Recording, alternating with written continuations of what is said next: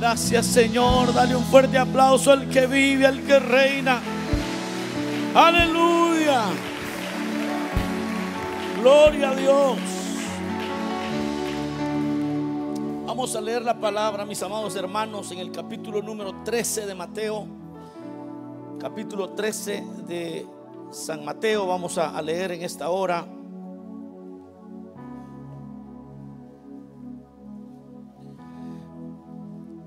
Solo recordarles que la jornada de oración ya eh, hoy es el último día para los que se van a registrar, pidan el, link para, para venir a un, tiempo de, oración. A ustedes les toca la primera jornada, la primera jornada. Eh, así que estamos exactamente que a, una semana, a 15 días, justo a 15 días. Prepárese para, esa, para ese tiempo. Esto no es, de que usted va a venir el viernes y el sábado solo va a venir en la mañana o solo en la tarde. Esto es como una película, ¿verdad? No es que usted dice voy a pagar por ir a ver Maverick. No sé cuánto lo vieron ya, está bueno. Ah, oh, no, no van, no ven, no, ven, no van al cine ustedes. Uy, qué religiosos. Se la recomiendo, está muy buena. Ah, pero usted no va a decir, solo voy a ver 10 minutos. Ah, si usted va a ver toda la emoción, tiene que ver toda la película. Y quédase hasta los créditos para ver quiénes peinaron a esa gente. ¿Ah? Porque esos son los que están detrás de la escena que hacen posible todo. Y uno, uno va diciendo, wow, solo que acabo de ver, toda esta gente está detrás. Pues lo mismo en la jornada de oración.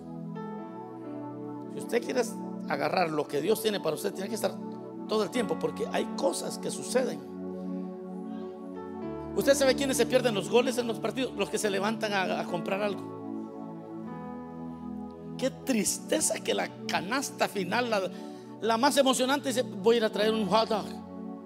Y pagué un asiento de 150 dólares para ver a los Lakers.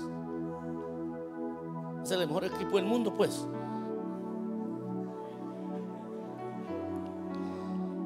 Y a la hora de hacer la, de, la última, andaba yo comprando hot dogs.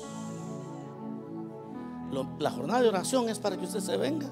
Es una encerrona, una luna de miel que se va a meter con Dios. Aleluya, algo así. Así que haga planes para ello. Haga planes. Una cosa importante es que tiene que llegar el viernes. Todos tenemos que llegar el viernes antes de las 7, entre 5 y 7 de la tarde porque después de las 7 se cierran las puertas y quien no llegó se quedó fuera de toda la jornada. Y la idea es que no podemos tener hermanos esperando que alguien llegue eh, media hora tarde. Ese día es muy especial, trate de agarrar una hora, dígale en el trabajo, diga, mira, yo tengo que salir una hora antes, tengo algo que hacer. póngase, alinee a la babysitter también. Señora, mire, yo se lo voy a traer a tal hora busque a las hermanas, a las, a las familias que vienen a la siguiente jornada para que, para que hagan intercambio. En la primera jornada se los cuido yo y en la siguiente usted me los cuida a mí y así hacen intercambio. Y así no lo paga, usted no paga ni ellos pagan, everybody happy. Son ideas, hombre, miran así. Pero es que mire, si usted va a recibir bendición, tiene que ser intencional, pues. ¿Qué hace cuando se va a vacaciones? Si se va un mes de vacaciones o se va 15 días de vacaciones, ¿qué hace? Deja todos los biles pagados. Deja todo en orden. Ni modo que cuando ande por allá, ay, se me olvidó tal cosa. Esas no son vacaciones. Así no se puede. Así que les animo, hermanos, para que hagamos esto. Eh, también cuando se registre, no puede registrarse en nombre de alguien más. Tiene que llegar presente. Todos los que se registraron en, en la app les va a dar un QR code, un código QR para registrarse. Eso va a llegar, va a escanear, ahí le va a aparecer la talla de camisa que usted dijo que quería, ahí le va a aparecer todo su, tipo de sangre y toda la cosa. No es cierto, no es cierto, tipo de sangre no va a aparecer. Pero eh, la idea es que no se registre en nombre de nadie más. Llegue temprano, haga todos los planes para estar todo el viernes en la noche y el sábado desde las 9 de la mañana hasta las 9, 10 de la noche. Aquí vamos a almorzar aquí vamos a cenar, aquí vamos a respirar, aquí todo. Hasta que el Señor nos bautice, hasta que el Señor nos transforme, hasta que el Señor haga lo que tenga que hacer. Aleluya. Ok, vamos a leer la escritura, amados hermanos, en Mateo 13, verso 31. Mateo 13, 31 y 32 dice de la manera siguiente. Otra parábola les refirió diciendo, el reino de los cielos es semejante al grano de mostaza que un hombre tomó y sembró en su campo, el cual a la verdad es la más pequeña de todas las semillas, pero cuando ha crecido es la mayor de las hortalizas y se hace árbol de tal manera que vienen las aves del cielo y hacen nidos en sus ramas. Amén. Ahí dejamos la lectura, oremos al Señor, Señor, gracias porque podemos abrir tu palabra. Gracias Señor porque cuando tu palabra se abre, la oscuridad huye, tu verdad alumbre el corazón. Tu verdad Señor trae aliento, trae dirección. Es como una lumbrera, es Señor como lámpara a nuestros pies. Te pedimos que hoy sea esa realidad en cada corazón de los que hemos abierto tu palabra y la hemos leído y que nos disponemos a meditar en ella. Deja, Señor, que desde el más pequeño hasta el más grande pueda ser edificado en esta palabra que hoy hemos de meditar. Trae salvación, fortaleza, trae libertad, Señor, pero sobre todo a tu pueblo, edifícanos como solo tú lo sabes hacer, Señor, te lo pedimos, sabiendo que tú haces mucho más de lo que nosotros pedimos. A los que están viendo, Señor, esta transmisión, bendíceles ahí donde se encuentran Allí, Señor, habla de tal manera que ellos puedan ser envueltos en tu bendición también. Gracias, Cristo. Y aquí estamos dispuestos a que hagas con nosotros lo que tú deseas. Amén, Señor. Y amén. Tenga la bondad de sentarse. El tema eh, en esta hora, amados hermanos, se titula El Dios de lo pequeño, el Dios de lo pequeño. Eh, La fe, mis amados, es de los grandes, es uno de los grandes temas de la escritura. La fe es la certeza de lo que se espera, la convicción de lo que no se ve. La certeza de lo que se espera, la convicción de lo que no se ve. E, eso es, es la fe. Y cuando se habla de ese tema de la fe que está relacionado con lo que hemos leído, no por supuesto que no es una declaración positiva, aunque la persona que llega a creer, la persona que cree, va a terminar declarando aquellas cosas que cree. La persona que cree termina declarando aquellas cosas que cree. Y la porción que hoy hemos leído, mis amados, nos habla del elemento que hace extraordinario el reino de Dios. ¿Cómo es el reino? ¿A, qué se parece? Y nos habla de un personaje que toma una semilla tan pequeña como la de mostaza y se llena de esperanza de que algo va a suceder si él le pone interés a algo tan pequeño y no lo desecha. Porque usualmente cuando se predica de Cristo, la esperanza de vida, este mensaje parece a veces hasta absurdo. Yo no sé si alguna vez usted lo escuchó cuando no, obviamente cuando no creía, y escuchó algunas cosas y dijo, esto está extraño. Esto ha de ser para gente loca. Algo insignificante, cosas absurdas al principio, pero una vez que alguien lo entiende, lo abraza, empieza este mensaje a dar frutos extraordinarios en la vida de aquellos que lo creen. No sé cuántos están de acuerdo. Entonces, la porción de hoy, entendiendo lo que acabamos de leer, hermanos, está más como dirigida para un mundo que busca lo que ya es. Nosotros somos seres humanos, eh, estamos hechos de materia, ¿ah? tenemos, somos de carne y hueso. Así que tenemos como, eh, somos vemos con mucha más facilidad las cosas que ya están hechas. Pero todo lo que está hecho fue una idea primero. Todo lo que vemos, alguien lo pensó. Y vivimos en una generación, en un mundo que busca lo que ya es, pero que no le importa cómo es que se gestó, cómo es que se originó, a quién se le ocurrió comenzar a hacer algo tan pequeño. Hoy vemos McDonald's por todas partes, pero nunca estudiamos, bueno, ¿y a quién se le ocurrió hacer hamburguesas? ¿Y, cómo fue esta historia? ¿Cómo fue que alguien comenzó a hacer hamburguesas? Y esto se ha proliferado en todo el mundo ahora. Pero, ¿qué tenían esas personas en la mente? Y, nuestro mundo está tan, ¿cómo le puedo decir?, orientado a todo lo que ya existe. No nos gustan los procesos. No nos gustan los procesos. Es así, no nos gustan los procesos. Esta porción está pensada para una sociedad que se enfoca solamente en los resultados. Nos gustan los resultados exitosos, pero no preguntamos qué hábitos tenían aquellos que lograron hacer algo. Y no nos importa tampoco. Solo queremos los zapatos caros que alguien usa. ¿Ah? ¿Usted ha visto esa gente? Que, bueno, de repente usted va a ver un hermano por ahí que está desesperado por comprar unos Valenciaga. 750 ¿ah? vale un par de esos zapatos, imagínense. Pero, las personas quieren los zapatos. No les importa, porque se los, se los han visto a alguien más.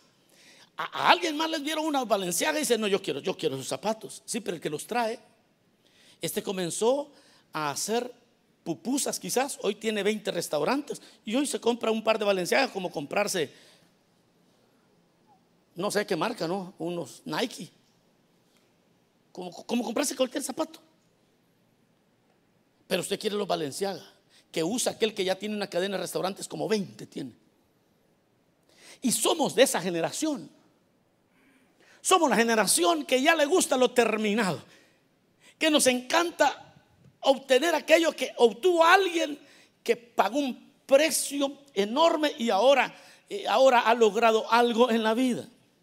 Esta porción está pensada para personas que quieren lo que ya está terminado.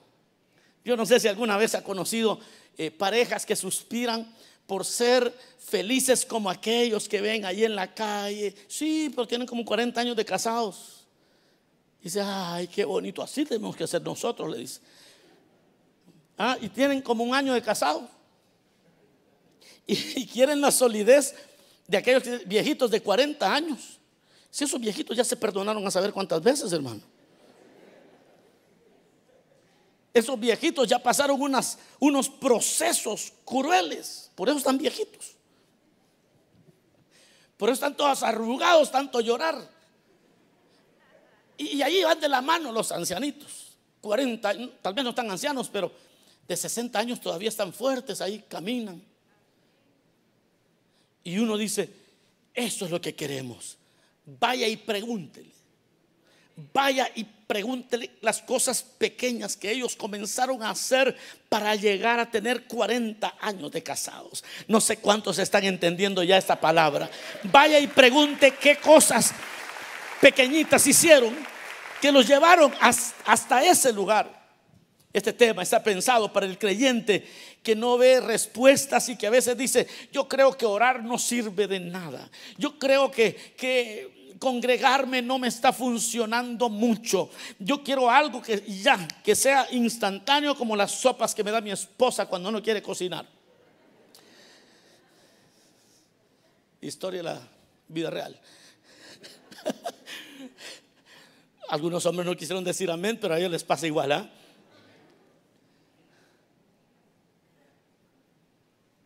Y el creyente a veces no le quiere poner atención a las cosas pequeñas.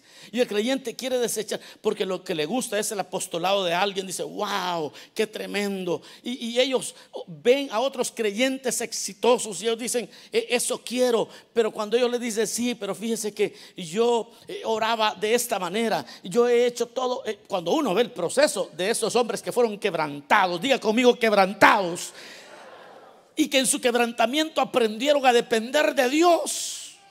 Eso ya no nos gusta. Nos gusta la prosperidad que Dios les ha dado. Nos gusta los dones espirituales que ellos ahora tienen. Nos gusta eh, la autoridad, la unción que ellos tienen. Pero cuando ya nos van contando del quebrantamiento, decimos, no, no, no, yo sin, quebrantamiento, por favor, como que son esas hamburguesas de In and Ah, que usted dice, no, con, con grilled onions o, ¿cómo se llama? La, cebolla cruda o frita, o sí frita, o grill, whatever. No, esto, hermanos, de lo que hemos leído, nos habla de cómo es el reino, cómo florece, cómo es que se logran grandes cosas en la vida espiritual, en la vida de los negocios, en el matrimonio, donde usted lo quiera ver, porque son leyes que Dios estableció. Y dentro de esas leyes que Dios estableció, Dios estableció una ley y la ley del Dios de las cosas pequeñas, el Dios de lo pequeño. Veamos una de las leyes. El que es fiel, él lo. Dígalo pues, sin miedo, sin miedo, sin miedo. El que es fiel en lo poco, lo van a poner en lo mucho. Esa es la ley. Los economistas, como dicen, el que cuida sus centavos, mm, ustedes no. ¿Dónde han andado ustedes? Sus dólares se le cuidarán solos. ¿De dónde sacarán eso ellos? Lo sacaron del mismo lugar donde saca usted en la Biblia. El que cuida sus centavos, sus dólares se le cuidarán solos. Pero el que no cuida sus centavos tampoco va a poder cuidar, así le den un millón de dólares. Por lo menos pujen, hombre, porque veo que no quieren arrancar. Esta es la verdad, esta es la realidad, es una ley. Es una ley. Ayer Ayer visitaba una familia y con ellos habíamos hablado de un, juego que, de repente usted sería bueno que lo jugara. Se llama Cash Flow, es un board game, es de, de la mesa. Se llama Cash Flow. El detalle es que ellos tienen dos adolescentes y una niña como de unos ocho años. Y claro, el juego es un poco pesado para una niña de ocho años. Pero para los más grandecitos es más rápido, pero teníamos que esperar que la niña fuera entendiendo, porque el juego hace que usted vaya llevando la cuenta de todos los gastos que va haciendo en el juego y todas las ganancias que va teniendo y de su cheque que llega cada semana y, todo tiene que llevar el récord, un ledger, tiene que llevar ahí un récord. Pero también en el juego usted puede comprar stocks y puede comprar shares y puede comprar bonds.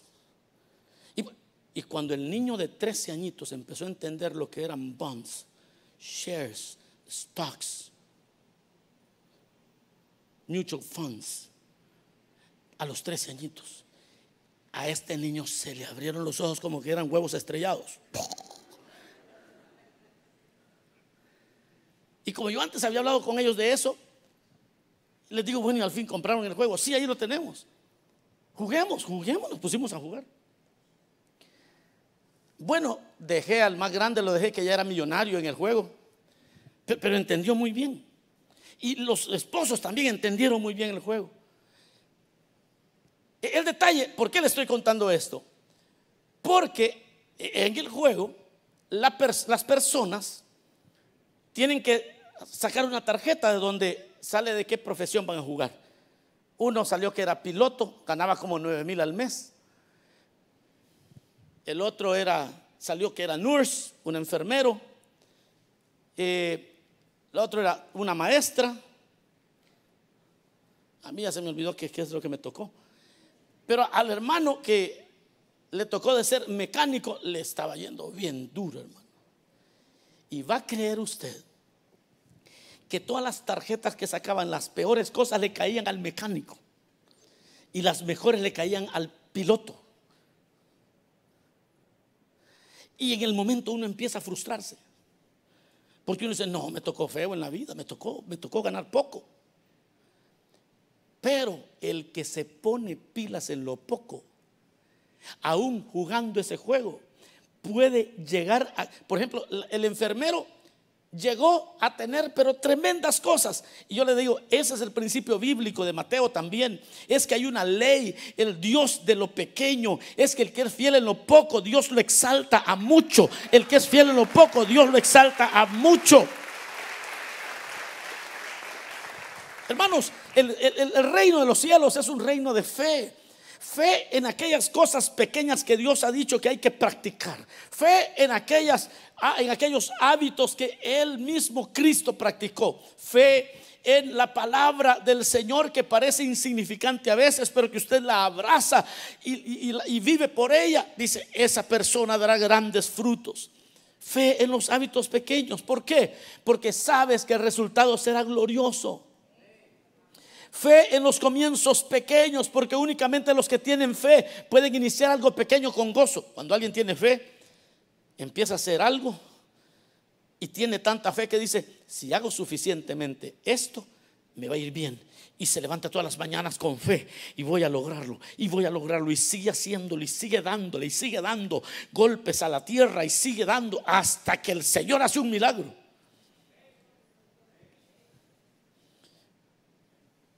¿A qué haré semejante el reino de los cielos? Semejante, dice el Señor, es a un grano de mostaza. ¿Cuál es la cualidad de, los, de las semillas, de los granos? ¿Cuál es la cualidad? Que usted en su mano, si usted, si yo hubiera traído aquí semillas de mostaza, son, son relativamente pequeñas, y le hubiera dado una a cada uno, y yo le pregunto, ¿qué tiene en la mano? Usted va a decir una semilla. No, otro más pila va a decir, yo tengo un árbol, pero va a salir uno más listo, va a decir, yo tengo un bosque. Depende en el nivel de fe que usted se encuentre, va a descubrir lo que tiene en la mano. ¿Sí? Hay personas que cuando yo hablo, con ellos, a veces tienen cosas que están haciendo y yo le digo, usted tiene oro en la mano. Y los hermanos, Sí, tiene oro en las manos. Si solamente pudiéramos creerle al Señor y ponerle atención a aquello que Dios ya nos ha dado y empezar a hacer aquellos hábitos de ser fieles en lo poco y comenzar a administrar bien lo poco. El Señor ha, ha, jurado por su palabra, por su nombre, que Él no miente. Él no miente. Él ha hablado y lo va a hacer. Dios te va a bendecir. Dios te va a prosperar es semejante a un grano de mostaza, pequeño pero con potencial. Es pequeño pero con potencial. Así es el reino, así es la fe, así es el evangelio, aunque parece débil al principio, pero cuando alguien se mete a honrar al Señor, tiene el potencial de cambiarte la vida tuya y de toda tu familia, tiene, te hace más sabio que tus compañeros, así dice la Biblia. Semejante es a un grano de mostaza. Y dice que un hombre tomó un hombre tomó.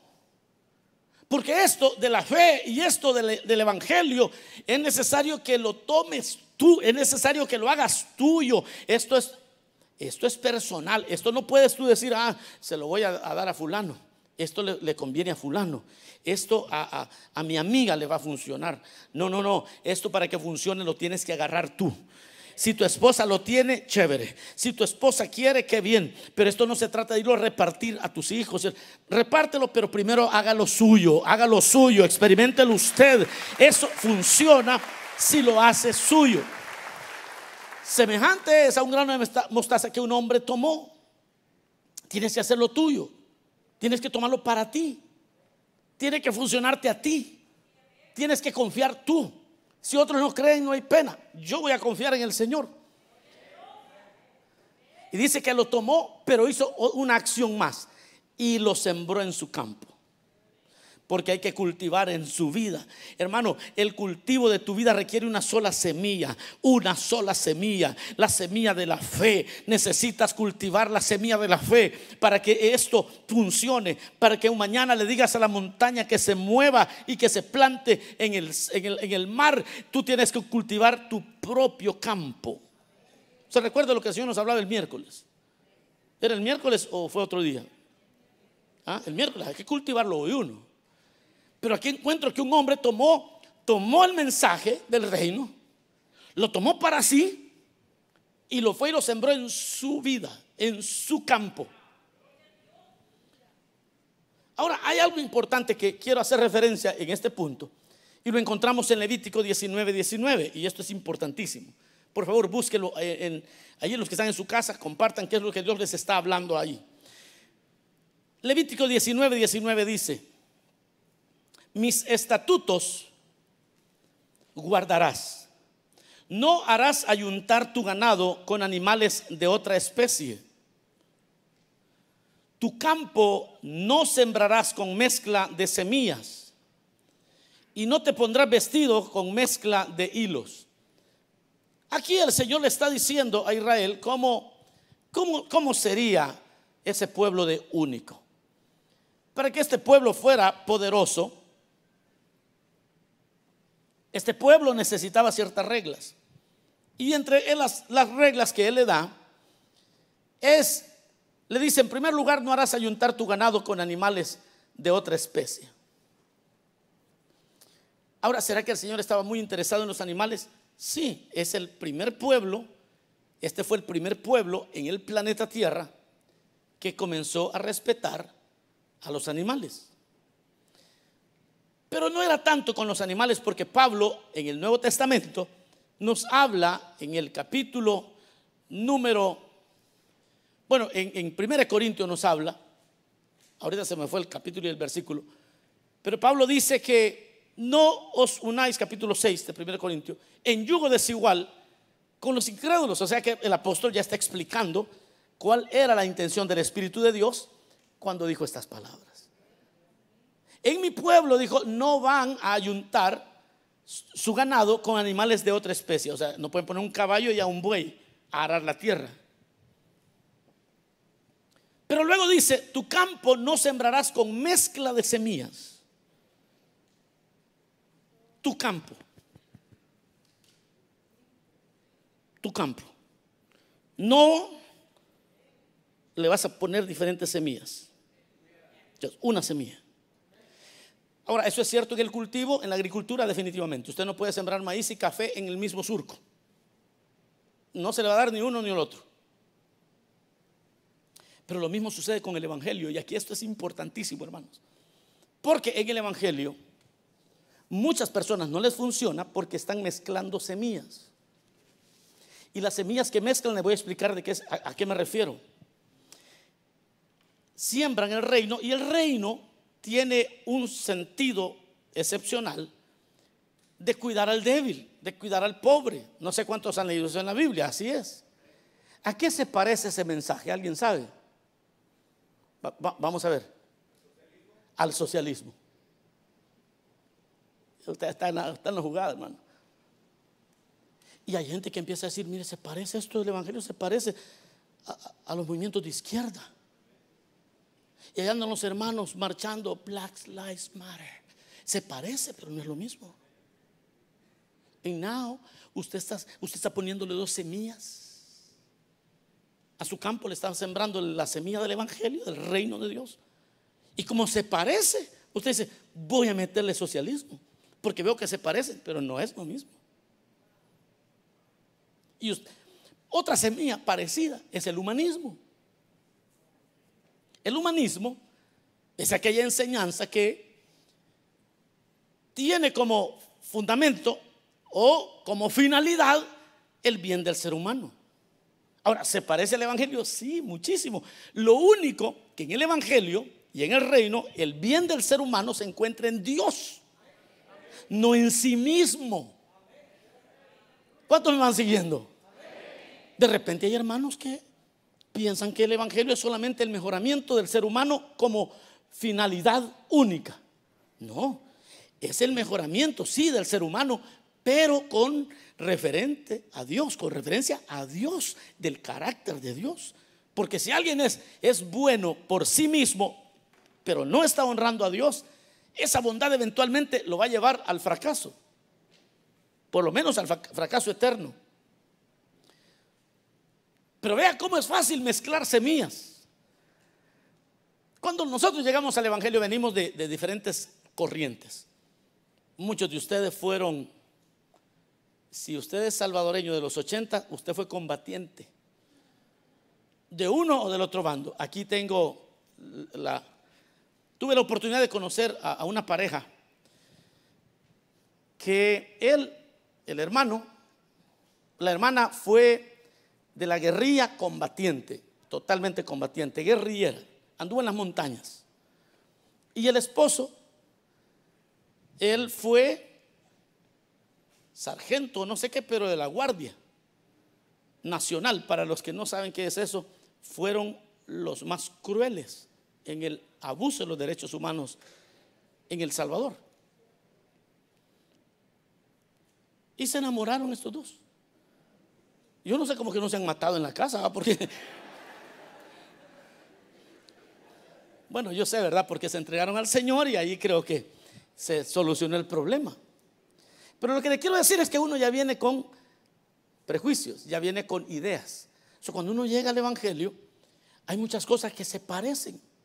Fíjense que aquí en la iglesia, cuando cada vez en el 2024 va a volver a suceder, porque son, eh, son las elecciones, en el 23, noviembre del 23 van a haber elecciones aquí en los Estados Unidos, y entonces comienzan los hermanos, ¿verdad? Que aquellos que son de, izquierda comienzan a hablar de que son demócratas, porque mucho del mensaje del reino se parece, porque los demócratas, aunque no le ayudan a nadie, sino solo ellos, pero le dan la, sensación al inmigrante, te vamos a ayudar. Ocho años estuvo Obama y no le ayudó a nadie, hermano.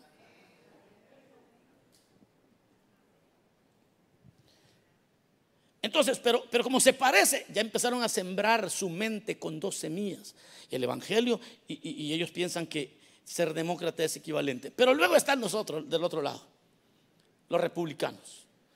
Y como los republicanos dicen, no, nosotros estamos en contra del aborto, entonces el creyente puede equivocarse y decir, estos sí son de Dios. No, ellos buscan su propia agenda se parece al Evangelio. Tenga cuidado. Si usted quiere que dé fruto la semilla del reino de Dios, no le meta más semilla. Deja que la palabra de Dios le enseñe a usted cuál es la verdad y no le meta más semilla. ¿A cuánto le quedó claro esto?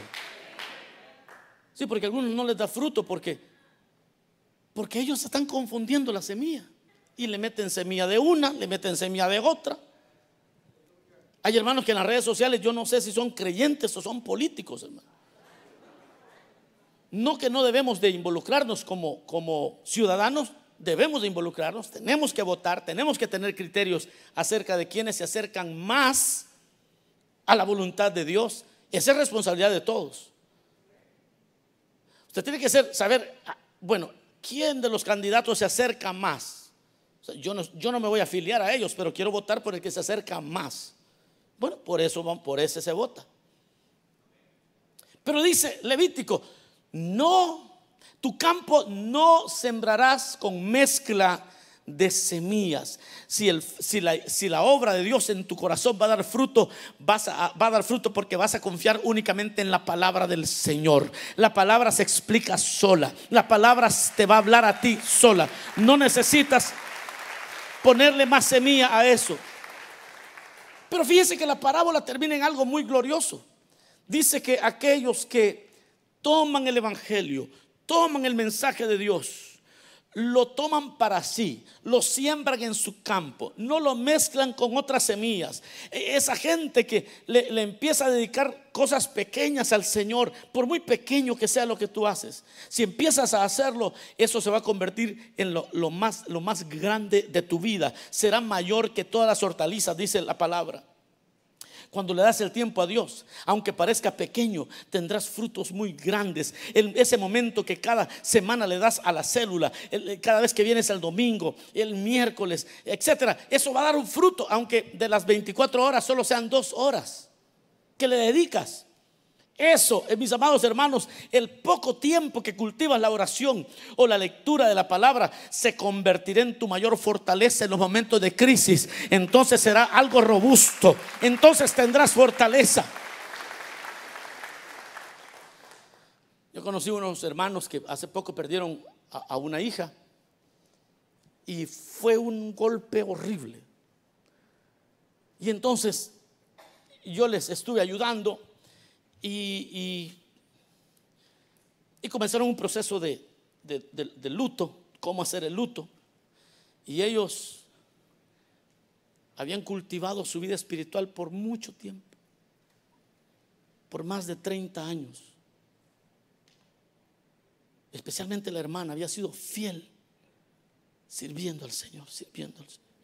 Cuando yo llegué, llegué a la vela, Maritza y yo llegamos a la vela, esa mujer estaba destruida. Tenía el cuerpo de su hija, había fallecido. Esa mujer no, no, no tenía consuelo, no quería comer, no quería hacer nada, solo lloraba y lloraba, no paraba. Nos vio y solo llorando. Y, y, yo me quedé pensando, no sé cuánto tiempo va a necesitar ella para recuperarse. Después nos volvimos a ver un mes después. Como que no haya pasado nada a usted. Y entonces yo dije, aquí dos cosas, o no la quería, sí, porque uno pues se pone con dudas, o no la quería, o realmente el reino ha dado fruto. Y cuando empecé a hablar, me empieza a contar testimonio tras testimonio de las experiencias que había tenido con el Señor. Y es que ella hace 30 años había tomado esa semillita de mostaza tan insignificante, la hizo suya, la cultivó. Y cuando llegó el golpe más grande que en su vida ha recibido, en ese momento estaba tan robusta que si bien es cierto lloró un par de días, lloró una semana, pero el Señor comenzó a visitarle en su cuarto y empezó a tener experiencias con Dios y empezó a ser sanada porque ahora era la mayor de todas las hortalizas. Yo me imagino que cuando dice aquí la mayor de todas las hortalizas, lo que me pongo a pensar es en la vida del, del creyente. La vida del creyente, que pues tiene una vida normal, trabaja, tiene sus ahorros, ha logrado eh, educar a sus hijos. O sea, tenemos un cultivo bonito, ¿verdad? Tiene su negocio, cosas están en orden, pero en su vida la mayor de las hortalizas es la fe. Y cuando llega el vendaval, y cuando llega la tormenta, y cuando llegan las pruebas, se mantiene firme porque un día tomó el mensaje sencillo del Evangelio y lo hizo suyo y le dio tiempo. Y aunque era algo pequeño, el Dios de las cosas pequeñas ha hecho algo grande para la gloria de Dios. Yo voy a finalizar con esto. Miren hermanos, la verdad es esta, que Dios ve nuestro potencial y Él quiere usarlo para su gloria. Ahora, el enemigo también lo ve pero no ve en sí el potencial como tal, sino que él ya sabe que el Dios de lo pequeño, el Dios de lo pequeño, siempre escogió niños, por ejemplo. ¿Por, qué quería matar a Moisés? Satanás sabe esa ley. Satanás sabe que esa ley, si logra matar a los bebés antes que nazcan,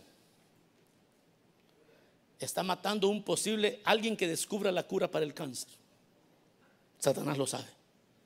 Dijo, voy a matar a Moisés. Y todos los niños que nazcan de los hebreos tienen que morir.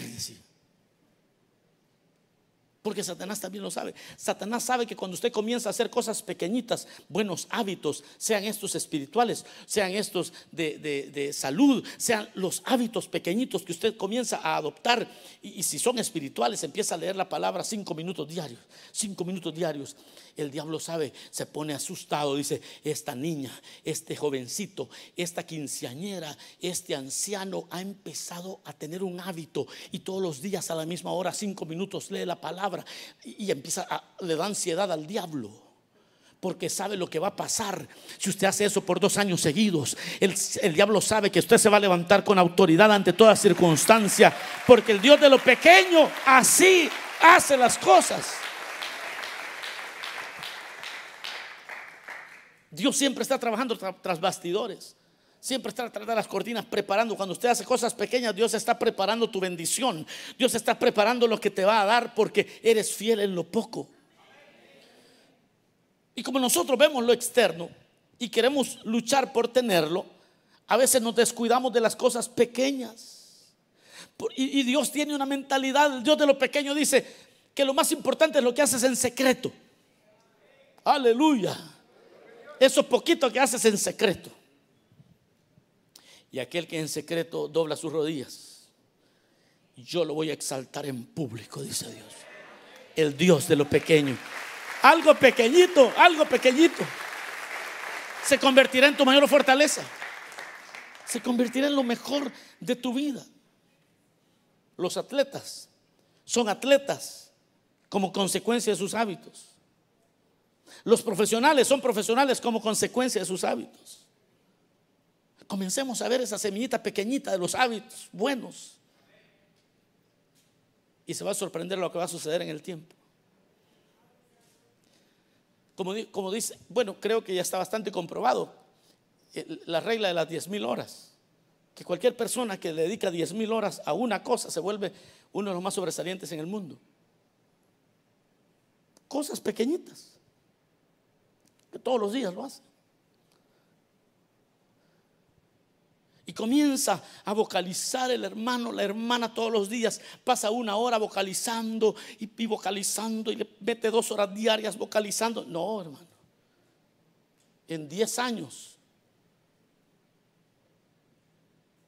Celine Dion le va a venir a pedir consejería cómo cantar.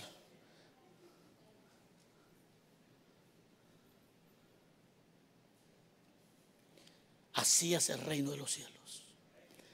Cuando tomas el Evangelio con tanto amor y lo abrazas para ti, lo cultivas en ti, comienzas a cultivarlo para la gloria del Señor. Esa semilla muy pequeñita, si sigues honrando al Señor, dará fruto a lo grande. Vas a ver la gloria de Dios en tu casa. No, no menosprecies lo pequeño. Fíjense que personalmente yo he descubierto la alegría de comenzar a hacer algo pequeño para corregir cosas grandes. A veces en la iglesia me encuentro con situaciones muy difíciles. Y entonces digo, ¿cómo arreglo esto? Entonces tengo que hacer algo pequeño con un par de hermanos, comenzamos a enseñarles. Porque yo sé que si se corrige en lo pequeño, esto se va a corregir en lo grande. Y hubo un tiempo donde eh, había una dificultad muy grande en los supervisores. Y buscábamos hombres de, Dios y no hallábamos a ninguno. Y yo dije, ¿cómo, ¿cómo arreglamos esto? Yo dije, hermanos, yo voy a dar la capacitación. Reúnanme, ya les pedí las, les di las coordenadas. Trajeron a unos hermanos y les di yo la capacitación. Y empezamos, yo dije, en cinco años esto estará resuelto. Y para hacer la historia corta, tomó tres años y todo estaba resuelto.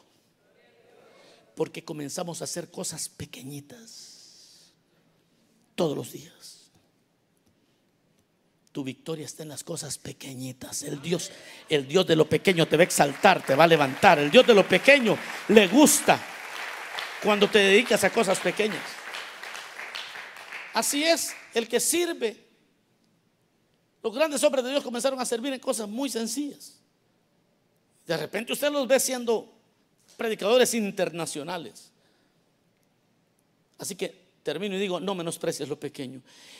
Termino y digo, todo esto comienza con una oración de arrepentimiento pequeñita.